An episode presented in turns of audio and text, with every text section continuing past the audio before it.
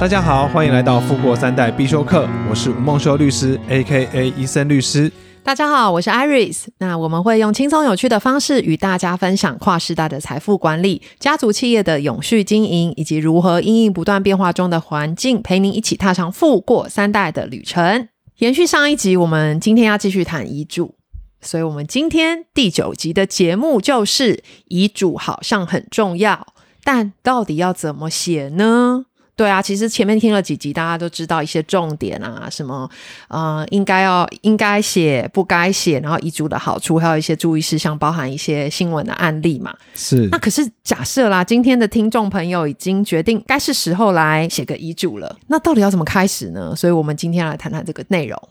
首先，想问一下医生律师，遗嘱的形式有哪些？因为其实上网查哦，就是会有一个给你一个标准答案嘛，会有什么啊？遗嘱分为什么遗嘱、什么遗嘱、什么遗嘱？这边可不可以请医生律师来一一跟我们说明这几种遗嘱不同在哪里？那我来跟大家说明，其实遗嘱它总共五种方式，哦，五种，对，它有 OK 自述遗嘱、嗯公证遗嘱、嗯密封遗嘱、嗯，代笔遗嘱跟口授遗嘱。哇，一个遗嘱就分那么多种。对我跟大家讲说，其实我们最常用的其实就三个，嗯哼，你是说市场上一般人最常用的是这三这个？三个好、哦 OK 就分别是自书遗嘱、代笔遗嘱跟公证遗嘱，这是最常见的。哦，那我们今天就一一来说明，就是这些遗嘱有什么不同好了。好啊，可以、先啊。从自书遗嘱开始好了。嗯，自书其实就是，其实白话文是不是就是自己写嘛？对，甚至我也看过是直接写在日历纸背后的。日历纸背后，你是说一年三百六十五天的那个薄薄那个日历纸上面吗？对对对就机车行都会有的，机或场都一定者是做有生意的都都一定会有那个。对，哦，OK，好，所以自书遗嘱就是自己写，嗯，就就这样。就这样。那当然了，有一些法律的要件，但是我们不要在节目当中讲那些要件，很无聊，会睡着。哦，好，OK，反正就先了解有个第一种形式就是自书遗嘱，也是很多人因为觉得方便性嘛，就对是只拿起来就可以写了。对，OK OK。那刚刚提到第二种代笔遗嘱呢？诶，那我来现在猜猜看，代笔遗嘱是不是就是叫人家帮你写，自己懒得 写，哦，对 就我字很丑或什么之类的，对，或是但我可能诶中文不是太好。我可能觉得啊，要要以前写作文就已经觉得很困难了，那现在要写一大片遗嘱，觉得更难，所以找人来代笔，是这个意思吗？没错，就是请人家来帮你写，哦，那通常会请怎么样的人呢、啊 通常会请字好看的人。哎，这有点歪了。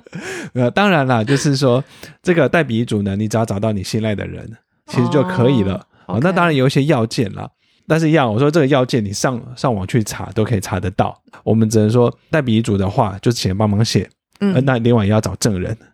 哦，要另外找证人。对，好、除了代笔的人之外，另外找两个证人，好、证明说这个真的是某某人他的意思。哦，所以我写我自己的遗嘱，如果我用代笔遗嘱，我要请一个人帮我写，另外还要找两位证人。对，那实务上很长，这个代笔人呢，有的会找律师，嗯，对，像我们上一集有提到嘛，就是那个阿嬷的那个遗嘱都是盖章的那一个，哦，对，然后他就是找律师来写，找律师当证人的。哦那当然，我觉得那是一个比较负面的一个示范啦。嗯对，但很实务上的确很多人会找律师来帮忙写代笔遗嘱。嗯嗯嗯。第三种的话是公证遗嘱，公证遗嘱是不是其实是代笔遗嘱？但是反正我请了帮我代笔的那个人就是公证人概念上是这样子的，没错。哦。这边也告诉大家一个，就是实务上，因为医生律师这边呃做的帮当事人做的遗嘱的经验蛮丰富的嘛，是，那其实之前也有是有不少当事人要做公证遗嘱，对，那其实到了公证人那边，公证人通常第一句话就会先问当事人说：“你这份遗嘱的内容有先给律师看过吗？”这不是跟律师套好招的哦，这要不要请医生律师说明一下，为什么公证人他们都会这样问？虽然说是叫公证遗嘱嘛，公证嗯把它写下来，但是公证只是照当事人的意思把它写下来嘛。嗯但公证为什么会问这个问题？ 嗯，是因为很多人自己的想法是乱七八糟的，乱七八糟对，或者是说不合法的。哦，所以公证人通常第一个会先问他，连看都还没看，他就先问说你有没有问过律师？以哦他们希望的是律师帮忙拟好稿子，哦，然后给他们来写。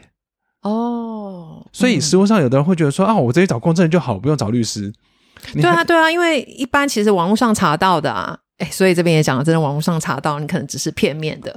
我们就是哎，对啊，公证人又是法院认证的，对不对？那直接就找公证人，我就偏找去去去跑去找公证人，请他帮我写遗嘱，但没想到就碰了钉子。说实在话啦，公证一份遗嘱啊没多少钱。这也是我后来才知道的，公证人公证遗嘱的那个价目表，你 各位不是他想收多少就收多少，我们政府可是有公告一个，哎，那叫价目表，对不对？对所以啊，说实在话，有时候一份公证遗嘱才几千块，嗯嗯你怎么可能要求公证人要去跟你讨论，花个一两个小时去讨论，嗯然后帮你厘清你的想法，然后税务上要怎么样子，家庭关系要怎么样子对啊，怎么可能？所以公证人一定都会要求说，你要先去跟律师讨论好来。对啊，这也是很合理的、啊，因为政府就是规定这个这个价目表就在那里了嘛。对啊，那另外还有一个很重要的就是，我们一般在做公证遗嘱的时候，嗯公证人会对于精神的状况要求很严格。哦，你说就是要来做遗嘱的那个人，他现在到底神志清不清楚啊？等等的，对，因为这个公证遗嘱他做完之后，他那个效力很强大嘛，对，好，原则上是不太可能会去推翻的。嗯嗯好，所以公证人他就要去做一个严守把关的角色，这是他的职责所在。对，所以他就很很要求说，来做遗嘱的这个人，他的精神状况是要很正常的。嗯嗯，对啊，因为其实真的啊、你说公证人经手这么多份的公证遗嘱哦，其实很多时候你就是过了十年、二十年，突然间被哪个地方法院传唤来请公证人作证。嗯，请问某某公证人，你在十五年前帮某某人做的这个遗嘱，是不是是真的如何如何如何？对因为现在那个继承人出来，可能就是告嘛。对，会有这样的情形发生。所以像我自己的经验，我之前曾经办过一个本来去做公证遗嘱的，嗯但是这个当事人呢，他也可能也八十几岁了嘛，哦， 好年所纪以蛮大的，对，有时候状况不是那么好，嗯，就在公证人那边的话，就状况不太好，所以就被公证人请回了。哦，对可能有时候又是什么中午刚吃饱啊，然后血糖高，有点想睡、哦，有。可能啊，对啊，的对确，真的我们也看过蛮多这种的状况。对啊，，所以公证人那边真的把关是蛮严格的没。错。嗯好，所以最常见就是这三种。那刚刚都一直讲到说写遗嘱嘛，写遗嘱，所以遗嘱不能用打字的嘛。毕竟你知道现在吼，突然间要我写什么字，有些字我可能还要查一下， 真的真的。那我要写一连串交代我的什么财产啊、等等啊、家训啊，哇，可能很多字不会写，可不可以用打的啊？哎，说真的，我现在也不太会写字，你知道 吗？好，目前哦，实物上是有两种见解啦，一种就认为说你一定要用手写的，嗯那另外一种就是他可以接受是有打字的。嗯以我自己的经验来说，我会保持着比较保守的看法。嗯，保守，你说比较严谨的看法吧。对，因为这个遗嘱的法律规定是在民国二十年的时候去定定的。哇，对啊，那那二十民国二十年，他们写着自书代笔，那想当嗯然尔就是用手写嘛。对啊，所以法条没有改的情况之下，好、嗯那现行老体能不能解释说用打字的也可以？嗯实务上面有不同的见解。嗯，那我为了保守起见，要确保说我做的每一份遗嘱都会有效的，嗯所以我都会一律跟当事人说，我们就用手写。嗯那尤其是那个自书遗嘱哦，嗯，自书遗嘱就自己写嘛。对。那为什么要要要自己写？是因为哪一天假设有人质疑的这个遗嘱的真假，嗯，那好歹写那么多东西，我们才有办法去做笔迹鉴定啊。哦，对，因为如果全部用打字，你只有最后在签名的时候，签名一般名名字就三个字嘛，你对就是增加了这个字迹评判的难度。没错，哦，你如果通篇都是我我自我同一个笔迹写的，那其实这样子就比较好去做检视。对，所以自书遗嘱一定要自己手写。哦，OK，刚刚的第一种的遗嘱，自书遗嘱一定要自己手写。对，那如果是代笔遗嘱或是公证遗嘱的话，嗯有法院认为可以用打字，嗯，有法院坚持一定要手写。哦，那我服务的过程当中，我一定会要求说，那就等我手写，这样比较安全。好啊，那医生律师，因为讲到这边啊，其实我们从前面几集到现在，已经知道遗嘱蛮多的重点嘛，嗯那一些要件啊等等的这样。然后刚刚有提到说，呃，医生律师这边比较主张的是还是用写字的，不要打字嘛。对，那其实我觉得我们听众听到这边可能还是会有点懵，就是说，那整个通常做遗嘱的那个流程会是怎么样？因为我我知道很多的规则是这样，嗯，但是实际上的进行到底是怎么样的情况？这边不知道是可以分享的吗？可以请哦医可以生律师跟大家分享一下嘛，让大家有一个那个画面啊。其实不管是做哪一种遗嘱，首先你要先确定那个内容嘛。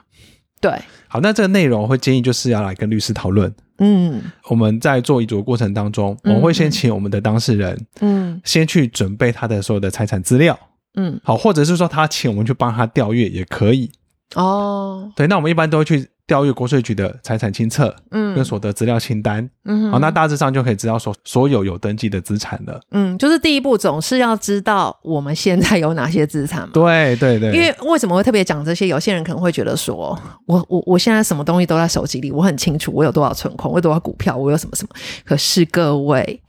当我们的年岁越来越大的时候，很多时候你早期的土地你可能还变更过。你可能移转过，可嗯是你自己印象中，我好像在台中沙鹿那边有一块土地哦。嗯嗯然后曾经有当事人后来调出来说啊，其实我已经转给我太太，或者对我已经转给谁了。 没常错，常有这种事情，尤其是早期蛮多土地交易频繁的时候，所以第一步就是先了解。到底有哪些财产 OK 好 OK，、哦所以我们就会协助我们的当事人去调这些财产的清册嘛。嗯那很重要的就是，这因为这些财产清册上面会写到说每一个，尤其是不动产，它的目前的价值是多少，嗯、土地公告现值、房屋评定现值是多少，我们才能去计算说要不要缴遗产税，或者是说在这样税务的考量之下，我们是要现在就传承下去，还是以后再传承下去？嗯，要写在遗嘱里面，嗯我、这些都要去判断的。嗯，这些财产资料带来之后，还有一个很重要的东西哦，就是保单一定要带来。保单，因为哦保单它不会出现在我们的所得资料清单上面。哦对，那很多人是会买很多的储蓄险嘛，这样哦哦，对，所以保单它还是有价值的财产，所以我们都会请我们的当事人一并带过来。嗯嗯嗯嗯好，那我们就了解他全盘的财产之后，我们会了解说，哎，那你的家里面的成员有哪些？嗯，好，我们才知道说到时候继承哪些人有谁是嘛？啊、对对对，哪些是继承人？对对那是我们都会附带问一句啊，你知道什么吗？ 呃，知道，就是在外面我们特别要照顾的人嘛。嗯、是，好，我们也会顺便问一 下，知道他有要照顾哪些人，那他有哪些财产之后，嗯我们就来跟他讨论说，那这些财产怎么分配呢？嗯，好，尤其是嗯有的人他是开公司的，对，所以他有股份，好，公司可能经营都很好。我们会去同时跟他问说，哎，那哪一个小孩子要接班？嗯嗯嗯，对，然后小孩子我们进去工作了，家庭面关系是如何？嗯对，那这个股份也是财产的一部分嘛，对，所以要怎么样分配，也要把它纳进来。是，哦，所以这这我们都是要去了解，了解他的想法之后，我们就会去跟他分析说，哦，那税务上面可能会要缴哪些税嗯啊？譬如说遗产税要缴多少钱？嗯，好，如果要节税的话呢，是不是现在透过什么样子的方式去移转会比较好，嗯能够少缴一点税嘛？不该缴的税就不要缴嘛。对，税务考量完之后，然后再我们也可能会考虑到说，诶，那如果说今天要照顾谁谁谁，譬如说小孩子还小，嗯好，那万一离开的话，怕他拿到钱会被骗嘛，是，所以我们会不会需要信托？嗯，好，这也是我们会去考虑的一个点。嗯，嗯嗯嗯。我们就会去跟我们的当事人讨论这些东西之后，嗯，好，有时候可能不见得一次就讨论完哦，嗯，可能真讨论完之后，他回去想一想，可能下次再来，嗯，嗯，好，嗯甚至带他的继承人一起来都有可能。哦，有些会这样嘛，对对啊过去实物上有有些的确是这样子，对，对对，嗯有时候把嗯继承人都一起带来了，嗯确认好他的想法之后，我们就开始帮他去草拟这个嗯遗嘱的草稿。嗯，对，那拟好之后呢，会再跟他讨论，确定他要的方式之后，OK，那我就定稿了嘛。嗯，那接下来呢，那他想用自书遗嘱，嗯他想要代笔遗嘱，用公证遗嘱，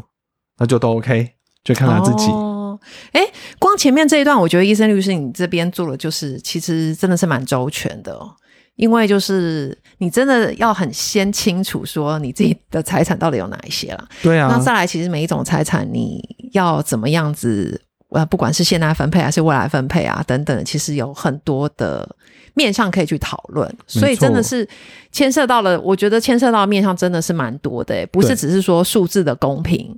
还是单纯的想法，因为很多时候我这个想法可能哇牵一发动全身，又会影响到也许是税务，也许是公平性等等啦。真的真的，这对影响牵一发动全身，对所以都要很审慎的去评估跟考量，对，所以绝对不会说只是一个面向而已对。对，对不会只是想要，譬如说省什么样的税，或是对嗯怎么样的方便性，或者是公平。我觉得这是全盘真的都是要考虑清楚、考量清楚，而且要再三确认。嗯嗯，那甚至可能要提前告诉当事人说，如果你这样做，未来可能会面临到什么样的问题跟什么样的结果。对，尤其是嗯在过去，很多人喜欢用那个赠与不动产来节税，哦，对对。可是这个东西你要知道，台湾法规变动的很快，哦，税务法规真的是常常这边改，对，所以以前可以用这个方式，不但代现在表现在适用。对，就现在就不见得那么适合了。嗯哼好，所以为什么要一定要跟律师讨论，就是这个样子。嗯所以我们会综合评估说，法律上面啦、税务上面啦，然后实际上面的人的关系啦、家族的和谐啊，嗯好，或者说财产啊怎么样能够去增加、啊、去配置啊，这些都要去跟我们当事人讨论的。嗯，所以前面第一阶段那个草稿已经结束之后，那下一步他就可以去选择说，我是要自书自己写，还是代笔，还是公证？对，哦，就是后续的话就是这三种方式。嗯，哇，今天医生律师的分享真的让我们对于写遗嘱这个流程啊很有画面，大家也是可以比较去容易去想象说，嗯哦，这整个的过程是如何的。是的，嗯，所以下一集我们会继续再分享跟遗嘱有关的一些重要事项喽。今天我们节目的时间也差不多了，还有很多关于遗嘱的细节，我们就下集再继续跟大家分享喽。希望今天的分享能够让大家透过适当的方式保护资产，家族成员都能享有富足生活。让我们一起财富永续，富过三代。最后，请大家订阅我们的节目 Apple Podcast，请留五颗星，也可以留言告诉我们，给予宝贵建议，或者你们希望听到什么主题，也都可以留言告诉我们哦。也欢迎去我的脸书、IG 医生律师家族办公室，跟我有更多的互动哦。那今天就到这边，拜拜。拜拜。